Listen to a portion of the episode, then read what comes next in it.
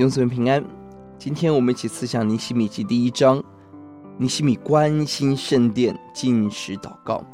这个时候时间点在主前四四五年，以色列人在五八六已经亡国了，而五一六圣殿重建起来。但这时候耶路撒冷十分的荒凉，外敌环伺，城墙被毁，圣民被欺压。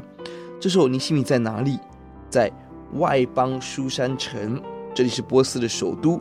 距离耶路撒冷一千四百公里，在舒适的环境、舒适的生活、舒适的阳光底下，做在王宫做官的尼西米，他人在外邦，心在圣城圣民中。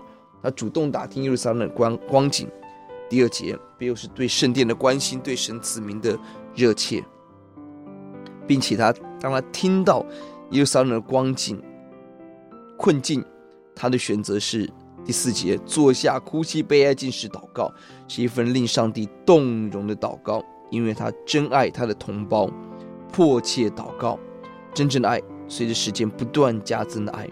四到十一节，尼希米怎么祷告？这个祷告推动了尼希米回到耶路撒冷重建城墙，非常的重要。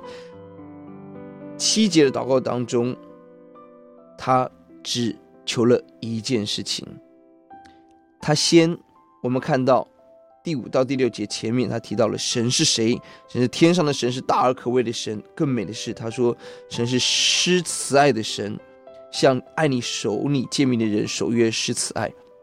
眼睛所看的都是荒凉困境，但他仍宣告神是施慈爱恩典的神，这是信心的宣告，这是灵性的深度，因为他相信神仍然要施恩与拯救。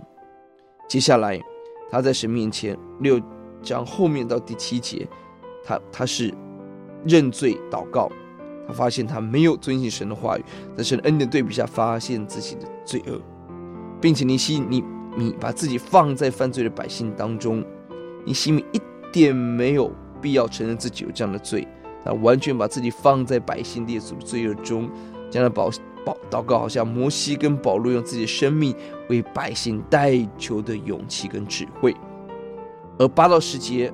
他提到的是神的应许，因着犯罪被掳，但当悔改归回的时候，即使被掳到外邦，逃到天涯，神可以把我们再次带回来。第十节求神纪念这群人是神的百姓。十一节求一件事情，就是王面前蒙恩啊，准确的求，命中红心红心的求。我们来祷告。